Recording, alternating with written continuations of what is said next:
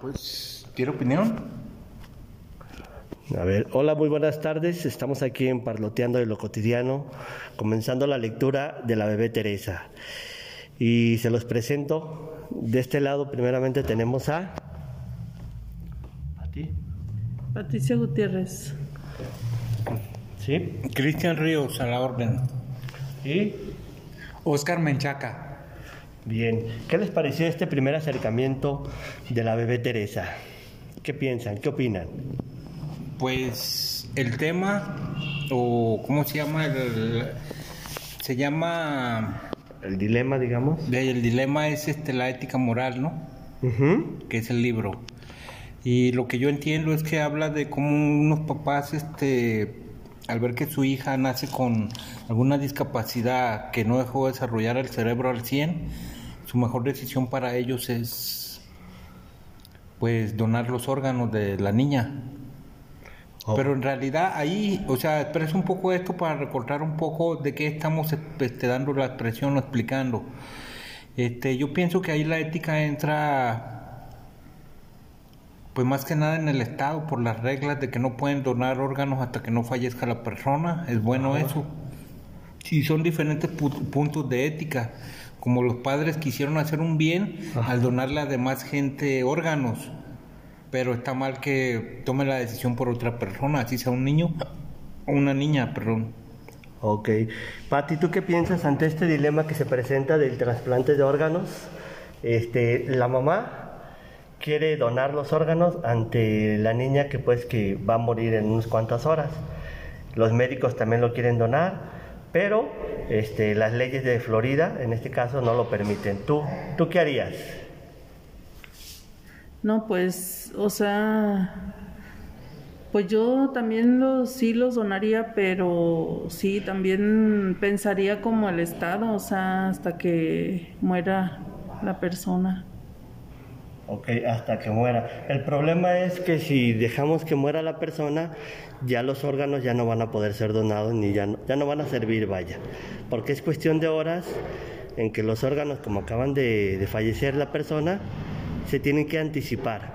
Y por eso es un dilema difícil, porque si se anticipan, este, de alguna manera estarían como dándole muerte, pues. Y ese es el punto. ¿Tú qué piensas, Oscar? Pues yo pienso que sí, este, el niño nace así, este, y quieren donar este, sus órganos, pero pues el niño todavía no, no muere, ahí está bien, este, quieren regalar sus órganos. Yo pienso que lo están matando ahí. Ok, pues vamos a ver qué tal, este, qué nos dice la lectura, cuáles son los argumentos a favor de la donación de órganos en los casos de niños que nacen ya con esta condición de anencefalia y eh, los argumentos en contra. En este caso, para ver qué, digamos que cuáles son esas este, posibles opiniones y sobre todo argumentos.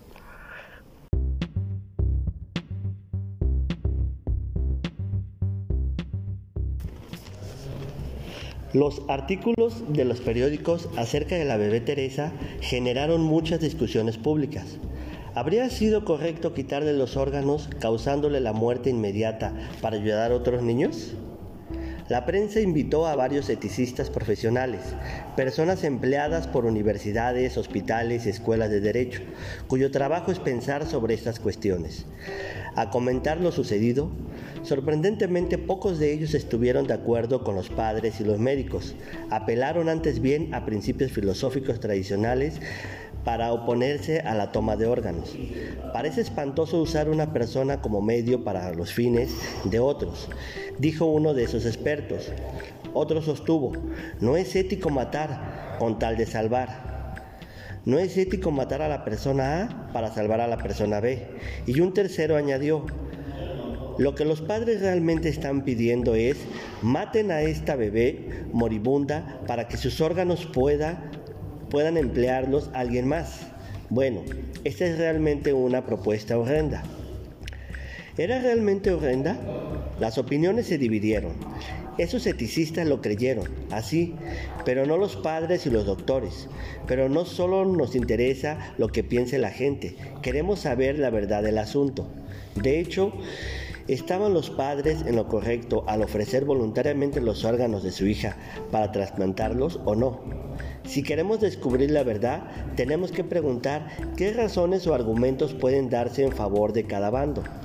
¿Qué se puede decir para justificar la petición de los padres? O para justificar la idea de que estaba mal lo que pedían. Argumento de los beneficios. La sugerencia de los padres se basaba en la idea de que como Teresa pronto iba a morir, de cualquier manera sus órganos no le iban a servir de nada. Los otros niños, en cambio, podrían beneficiarse de ellos. Así, su razonamiento parece haber sido el siguiente. Si podemos beneficiar a alguien sin dañar a nadie más, debemos hacerlo. Trasplantar los órganos beneficiaría a otros niños, sin dañar a Teresa. Por lo tanto, debemos trasplantar los órganos. ¿Es esto correcto? No cualquier argumento es válido y además de saber qué argumentos pueden ofrecerse en favor de una opinión, también queremos saber si esos argumentos son realmente buenos. En términos generales, un argumento es válido si sus premisas son ciertas y la conclusión se sigue lógicamente de ellas. En este caso podríamos cuestionar la aseveración de que no se haría daño a Teresa, Después de todo, ella iba a morir. ¿Y no es, y no es esto malo para ella? No obstante, tras cierta reflexión, parece claro que, dadas las trágicas circunstancias, los padres tenían razón. Estar viva o no iba a significar ningún bien para ella. Estar vivo es un beneficio solo si permite desarrollar actividades y tener pensamientos, sentimientos y relaciones con otras personas. En otras palabras, si permite tener una vida. A falta de tales cosas, la mera existencia biológica no tiene valor. En consecuencia, a pesar de que Teresa podría seguir viva unos cuantos días más, eso no le haría ningún bien. Podríamos imaginar circunstancias en las cuales otros ganarían algo al mantenerla viva, pero eso no es lo mismo que beneficiarla. El argumento de los beneficios, entonces, ofrece una razón poderosa para trasplantar sus órganos. ¿Cuáles son los argumentos contrarios? Antes de pasar al que sigue, ¿qué piensan de este primer este, eh, argumento que ofrecen los padres? Dice, bueno, vamos a, a donar los órganos porque al final la bebé no va a sobrevivir. Es decir, va a morir por su condición y porque todos los niños que han nacido con esta condición van a morir. Entonces, en, ese tenor, los padres dicen hay que donarlos antes de que, de que ella. ya no se pueda hacer nada. De que ya no se pueda hacer nada porque de todos modos ella va a morir. ¿Qué piensan de eso, Cristian? Pues que qué bueno que hay segundas opiniones como la de gobierno y de demás personas para tener varios puntos de vista y no estar enfocados este en realidad en como ellos, ahí los padres quieren ayudar, pero en realidad pues Digo que la mejor forma de ayudar es dejarla que luche hasta donde pueda llegar ella, ya que yo como persona con discapacidad, me gustaría que si yo hubiera estado en esa situación me dieran la chance de defenderme por lo menos. Nada más hay que, hay, que aclarar, los niños anencefálicos no tienen deseos, no tienen condición, este, no, no, están conscientes, no desean nada. ¿Por qué? Porque no tienen toda la parte del cerebro donde se generan todo eso. Están vivos biológicamente. ¿Como un vegetal? Pero no tienen conciencia. Y en ese sentido, decimos que los niños no tienen una, un deseo, una voluntad como cualquier otro niño que nace con su cerebro bien. En ese, esa es la condición distinta de estos niños. Si tú fueras la mamá, Patti, ¿qué harías? No, pues yo no, o sea, por más deseos que tuviera de ayudar a los demás bebés, no dejaría que se los, que le quitaran los órganos estando ella viva. Porque, bueno, es un decir eh, que la dejaran luchar hasta donde ella quiera. Es, es, es algo alegórico, pues, porque ella no, no, puede decidir ni nada, pero en su naturaleza, este, pues dejarla, ¿no? Hasta donde, hasta donde llegara. En este caso sería de alguna manera la postura que en su gran mayoría todos tendrían, ¿no? La cuestión más de tradición, de conservar la vida. Sí. Pero, pero, pero por eso es un dilema, porque ante la adversidad de que la niña, en este caso todos los niños que nacen con esa condición, no van a sobrevivir y no tienen conciencia, este, los padres observan y la mejor forma de mantener viva de alguna manera o de que sirvió de algo la vida de esta niña es trasplantar esos órganos o utilizarlos como donación pues para que sobrevivan otros nueve niños con esos órganos. ¿Tú qué piensas, Oscar? Pues yo pienso que en ese caso se la vieron muy difícil los papás porque ya para pues despedir a su hijo, pero van a ver este vivo a, a su hijo ya con las otras personas que les den los ¿Y tú fueras el papá, ¿qué harías? Si tú fueras el papá, pregunta Cristian. Si yo fuera el papá. ¿Tú qué harías?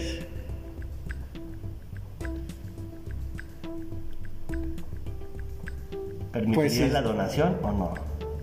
Pues sí, si ya no había más remedio, si iba a morir la niña, sí, sí pues sí. Sí, no, no importaba.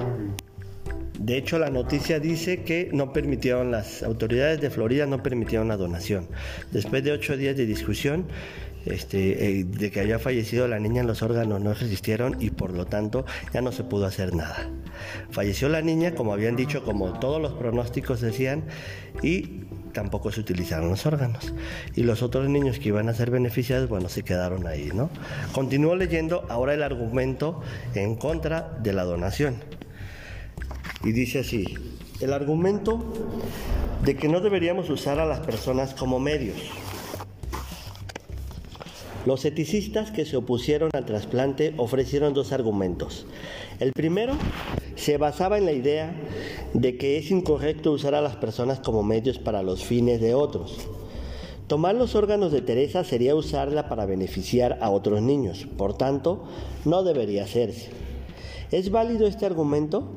La idea de que no debería usar, no deberíamos usar a la gente es obviamente atractiva. Sin embargo, es una noción vaga que hay que frenar. ¿Qué significa exactamente usar a la gente? Típicamente significa vulnerar su autonomía, su capacidad de decidir por sí misma, cómo vivir su propia vida, de acuerdo con sus propios deseos y valores. La autonomía de una persona puede ser vulnerada por manipulación, trampa o engaño. Por ejemplo, yo puedo simular ser tu amigo cuando lo único que me interesa es conocer a tu hermana. O quizá te mienta para que no me prestes dinero. O tal vez trate de convencerte de que te va a gustar un concierto en otra ciudad cuando lo único que quiero es que me lleves allí. En cada caso te estoy manipulando con el fin de obedecer algo para mí, obtener algo para mí. La autonomía también se vulnera cuando se obliga a alguien a hacer cosas contra su propia voluntad. Esto explica por qué usar a la gente es incorrecto. Lo es porque el engaño, la trampa y la coerción son incorrectas. Tomar los órganos de Teresa no significa engaño, trampa ni coerción. Sería usarla en algún otro sentido moralmente significativo. Por supuesto, estaríamos utilizando sus órganos en beneficio de alguien más. Pero esto es lo que hacemos cada vez que llevamos a cabo un trasplante. En este caso, sin embargo, lo estaríamos haciendo sin su autorización. ¿Eso lo haría incorrecto? Si lo hiciéramos en contra de sus deseos, esta podría ser una razón para objetar se estaría pasando por encima de su autonomía. Sin embargo, Teresa no es un ser autónomo, no tiene deseos y es incapaz de tomar cualquier decisión por sí misma.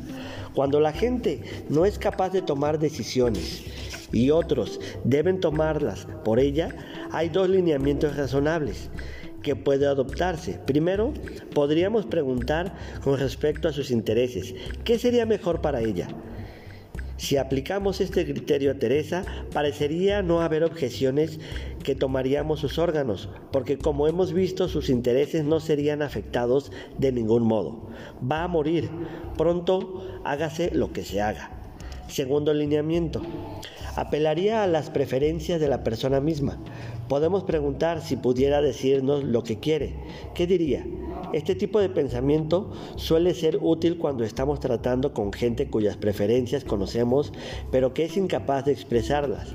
Por ejemplo, un paciente en contra en coma, perdón, que ha firmado su testamento de vida. Lamentablemente Teresa no tiene preferencias acerca de nada y nunca las tendrá. Así pues, no podemos obtener de ella ningún otro tipo de guía, ni siquiera en nuestra imaginación. El resultado es que tenemos que hacer lo que nos parece mejor. Hasta ahí se acaba el argumento. ¿Qué piensan hasta el momento? Antes de continuar con la lectura. Pues que el Estado hizo bien en poner esa ley, ya que yo pienso que se, se requirió de más casos como ese para tomar conciencia de qué hacer en una situación así. Por ejemplo, hay un caso y ya está dictada en la ley de Estados Unidos, digo porque todos estos casos fueron en Estados Unidos. Este, las personas este, que tienen muerte cerebral, en automático se... No, si se comen donadores ya, ya están consideradas para la ley como muertas. ¿Por qué? Porque están vivos biológicamente. Es decir, late su corazón porque la amígdala y el tallo, que hacen las funciones básicas de que el cerebro responda para que dé el mandato al corazón y, reaccione, lo hace. Pero todo lo demás están muertos, de tal manera que los doctores, de hecho ya se practica en México desde hace mucho tiempo, los doctores cuando ya hay una muerte de este tipo, eh, se practica lo que le llaman la eutanasia pasiva no activa. En México se, se practica la pasiva. ¿Esa cuál es? Simplemente se deja morir a la persona, ya, ya no lo conectan a un respirador.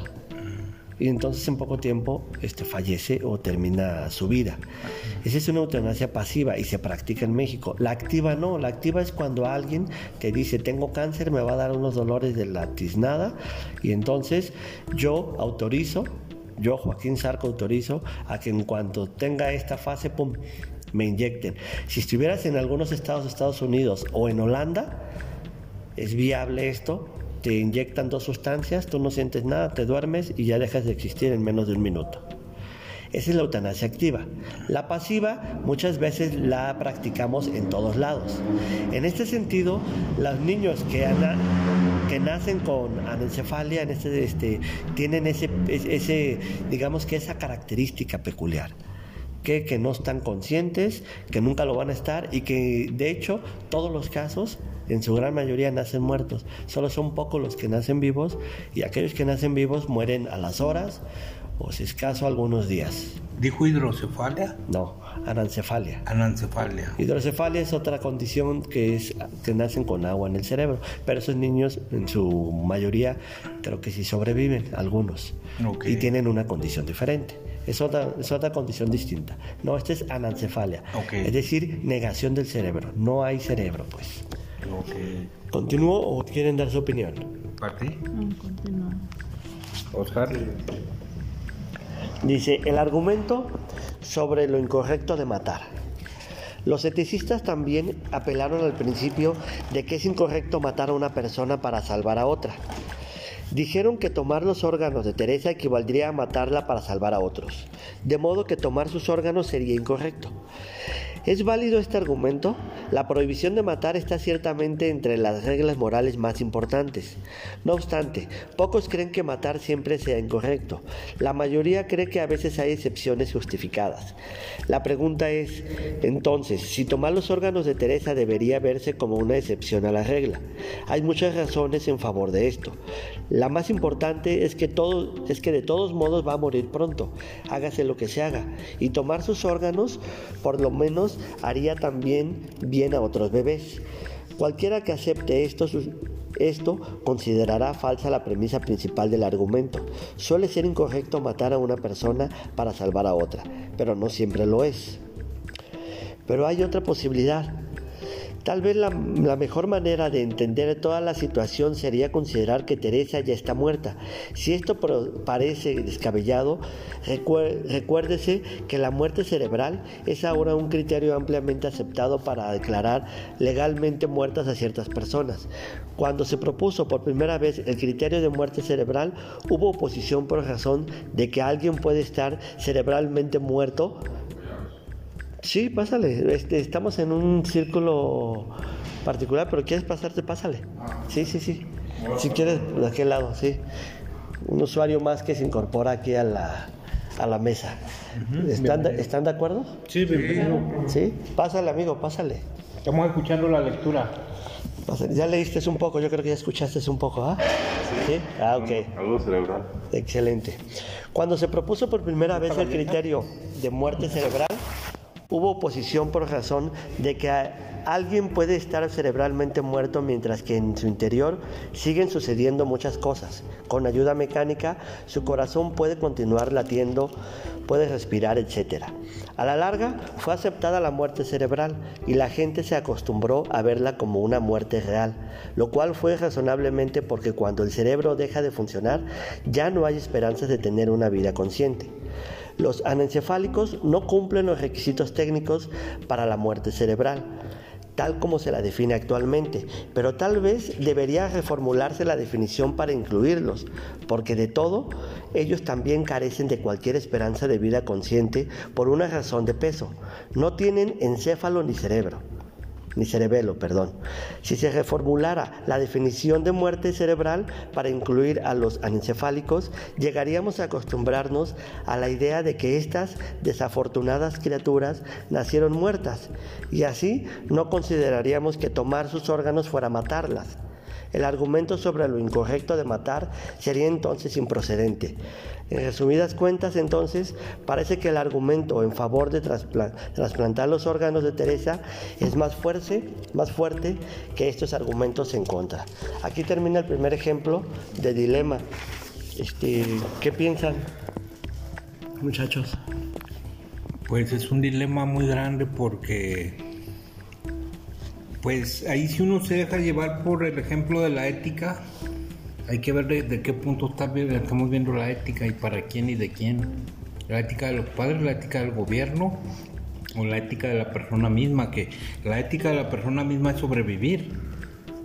Aquí en este caso sería el, el caso de la bebé Teresa y los que tienen aparentemente más, este, ¿cómo se dice? Fuerza para decidir algo serían los padres, pero ya nos dimos cuenta que no necesariamente. El, estado de Florida no permitió la donación de los órganos de la bebé Teresa y por lo tanto la bebé Teresa falleció y no pudieron hacer eso, esa donación de órganos. Aquí tenemos a nuestro amigo Jorge Bretón. Jorge, eh, bueno, estamos grabando todo lo que leemos y las opiniones. ¿Qué piensas de lo poquito o mucho que, que escuchaste?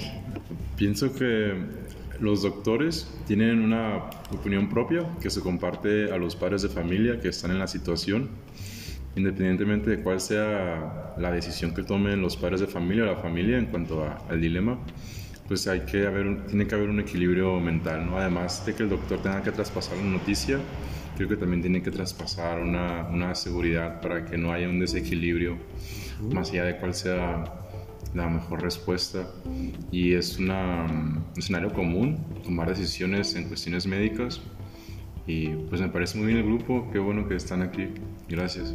Sí. Oscar, ¿qué puedes comentarnos para terminar con este primer ejemplo? Pues a mí se me hace algo, este, pues, ¿qué puedo decir? No sé. Ellos, este, pues sí hacen su trabajo los doctores, ¿verdad? Este, no si el estado de Florida no, no, aceptó la donación, pues fue sus leyes, ¿no? Por algo que... Pues dejaron de, de ayudar a otras personas, ¿no? Los, papás que sabían el fin que iba a tener la niña y pues podían hacer... Ese es el dilema, ¿no? el... El, utilitarismo es una postura sociológica, filosófica que apuesta o apela a la mayor felicidad de, lo, de la mayoría. En este caso, la bebé Teresa, que nació sin estas dos partes fundamentales para que pueda tener conciencia, voluntad, deseos, demás, este, no lo tenía, por lo tanto decían este, los papás que estaban conscientes, junto con los doctores que estuvieron a favor de la donación, que no se les daría, no se le hacía daño ni a la bebé Teresa, porque de por sí iba a morir, pero sí se haría un bien en el sentido de que esos órganos iban a servir a ocho personitas más que estaban esperando esos órganos, corazón, pulmones, etc. Entonces, esta postura utilitarista nos diría que esta donación de estos órganos sería lo más factible. Sin embargo, nos damos cuenta que las, digamos que nuestro sistema de creencias en donde nos movemos es complejo, pues eh, eh, desde un punto de vista podemos estar de acuerdo, pero desde el otro lado a lo mejor no estaríamos completamente de acuerdo. ¿Tú qué piensas, Patti? Yo pienso que, bueno, yo si fuera la mamá, mm, ya como en el caso de ella, este, ya había tomado la decisión y quería ver a su hija en otros bebés. Pero yo no hubiera permitido que estando viva le sacaran sus órganos, se los extrajeran. Pero también este, esto de que la ven como si ya estuviera muerta, pues como decías, este, nuestras creencias nos dicen otra cosa porque desde el momento en que se desarrolló en el vientre materno, es un ser, un ser vivo, un ser humano que, que bueno, ya no tuvo condición para vivir aquí en este plano, pero no deja de ser, o sea, yo no lo, lo vería como que ya nació muerta, pues, sino es un ser que está viviendo. Ok, entonces se dan cuenta, por eso son dilemas. Yo en esta ocasión escogí dilemas de este, de este tipo complejos, porque una cosa es leer la teoría y otra cosa es vivirla. Y en este caso a lo mejor muchos de nosotros ya estuvimos en esas circunstancias. Las circunstancias, por ejemplo, de tener a alguien que, tiene, que está en tercera fase de cáncer, por ejemplo. Y, la decisión difícil de llevarla al doctor o no llevarla, ya cuando es este, tercera fase, ya la final, y ya está, eh, ya está muy mal la persona, eh, digamos que la idea común diría que pues hay que llevarla porque hay que salvarle la vida, ¿no? Pero luego, luego, luego viene una serie de ideas y cuestionamientos como, bueno, pero en verdad yo quiero salvar la vida o es la percepción de que yo no quiero que sufra, es decir, yo no quiero sufrir a través de la otra persona y entonces estoy siendo muy egoísta.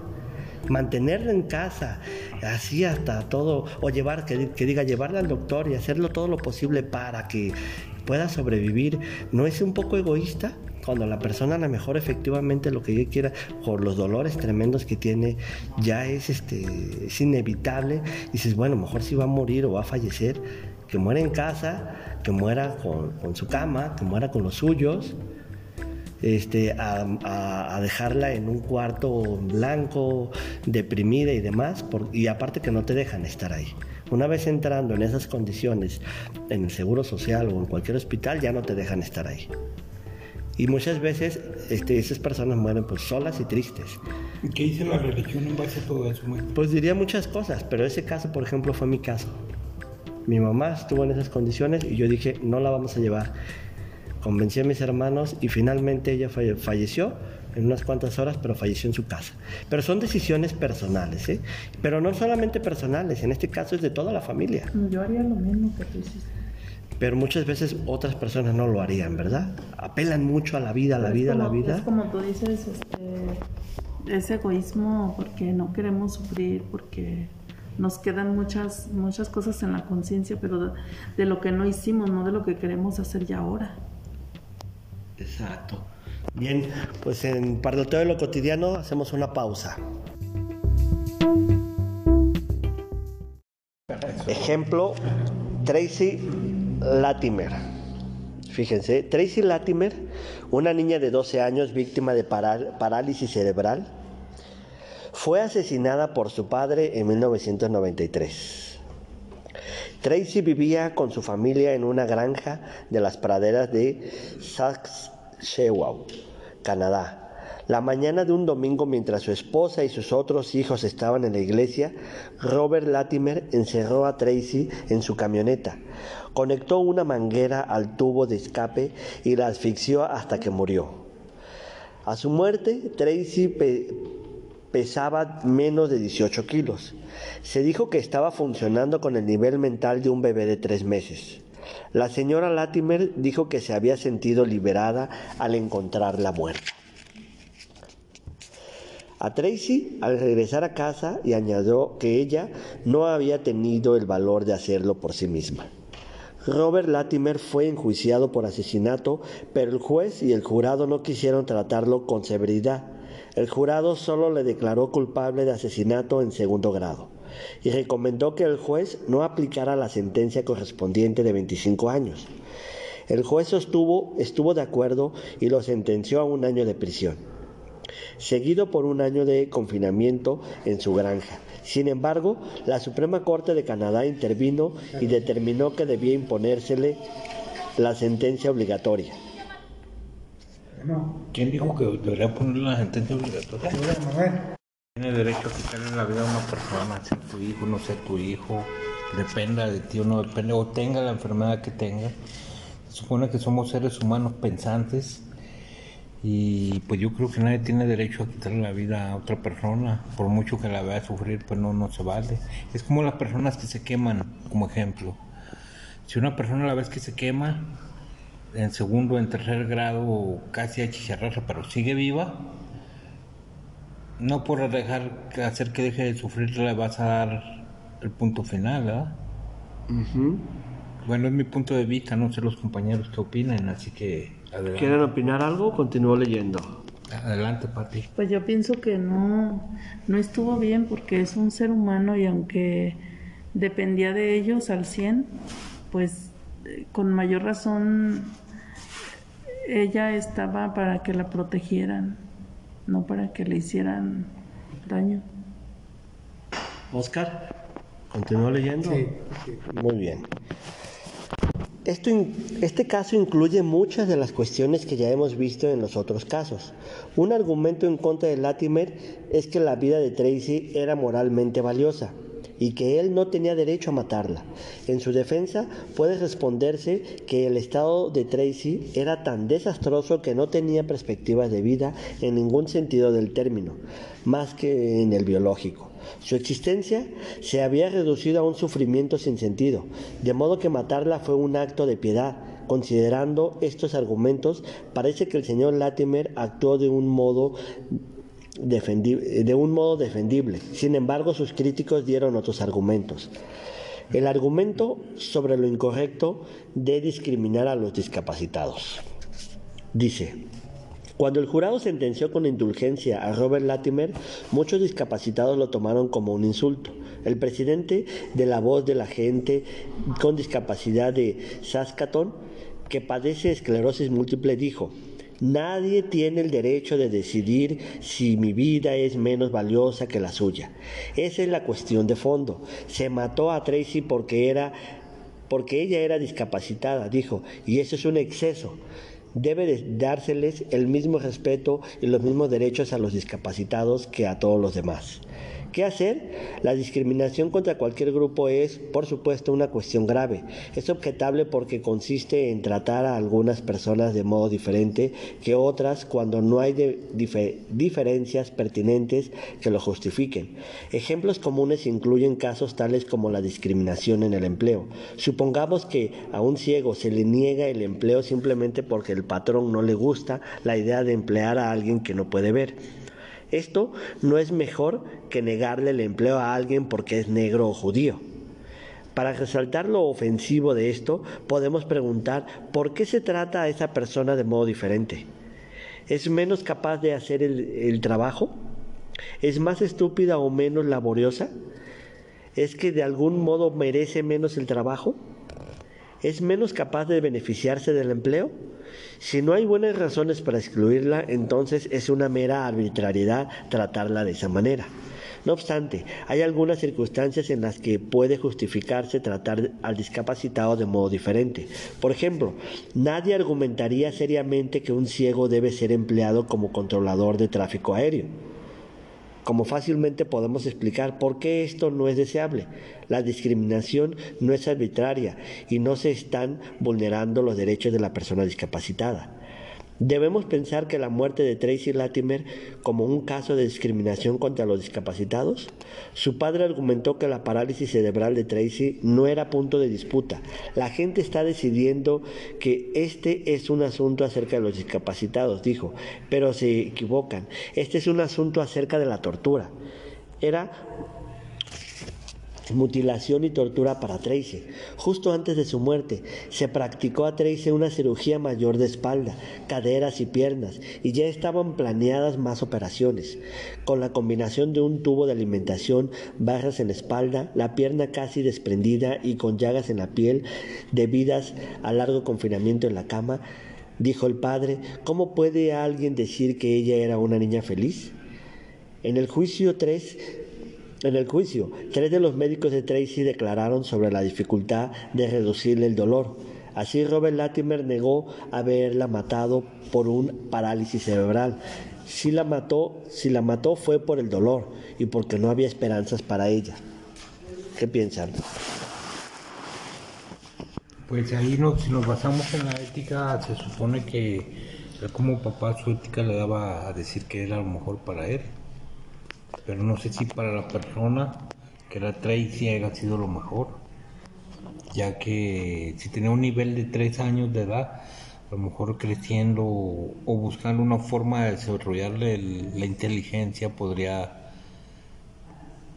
no sé, un año más tener el pensamiento de cinco o seis años hasta que empezara a capturar las ideas, aunque fuera de forma más difícil. Como ejemplo está una señorita que se llamó en su momento Helen Keller Helen Keller fue una persona invidente, creo que sorda y ciega y muda, creo. A ella, no sé, pero se le dio la oportunidad, se le dio la oportunidad de buscar salir adelante. Y pues en realidad lo que yo leí en su libro, que ella fue la primera mujer este, en terminar una licenciatura en la Universidad de Harvard este, y así fue como se inició lo que es el punto braille, o no sé qué tipo de lenguaje sea para los sordomudos y ciegos también. Ella al tener esas tres cosas era una persona con muchas imposibilidades por delante en la vida. Y aún sin embargo, pues logró al grado que ahorita está la, la escuela Helen Keller, la cual pues tiene escuela de para niñas invidentes, el braille, computación, he escuchado mucho de ellas, pues, pero en especial la señorita Helen Keller, quien en su momento estamos hablando que sería 1900 mm, y tantos, no sé si 60 por ahí.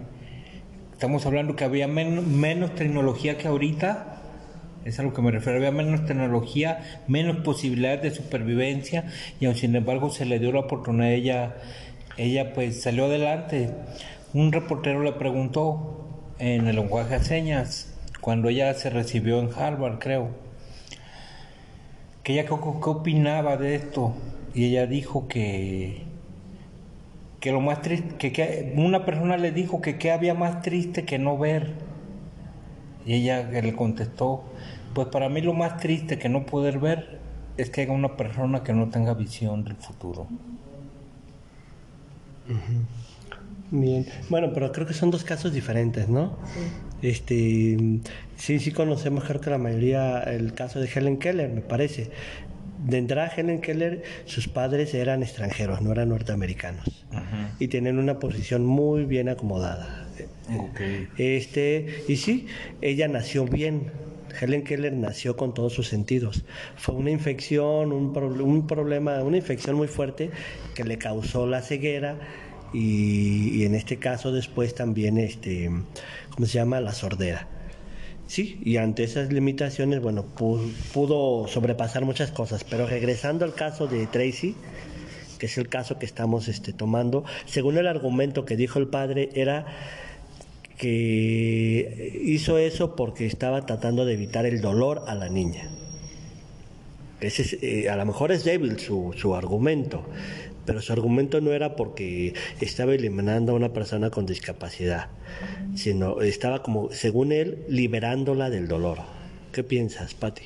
No, pues yo creo que fue meramente egoísta porque eh, me da a pensar que ya no querían cargar, era una carga para ellos, puesto que la mamá, sin decirlo, también estaba de acuerdo.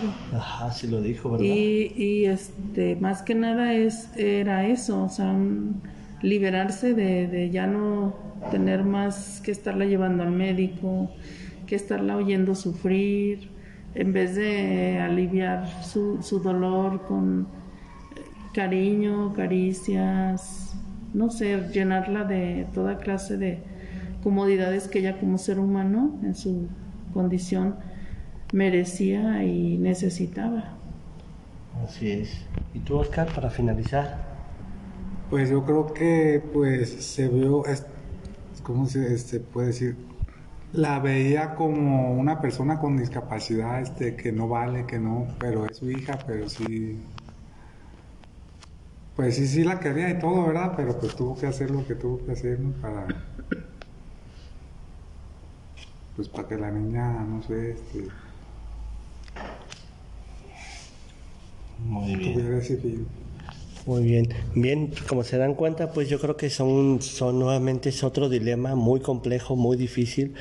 Este, sin embargo, parece ser que, este, pues que los seres humanos en cada momento estamos tomando decisiones todos los días y en cada, en cada situación. Pero evidentemente hay situaciones donde las decisiones son mucho más importantes, pues. Una cosa es decidir qué me voy a poner el día de hoy, de zapatos y otra cosa es este en este caso de Tracy y de, y de la bebé Teresa pues que son este, decisiones muy complejas difíciles y que nos ponen en juego a todos ¿eh?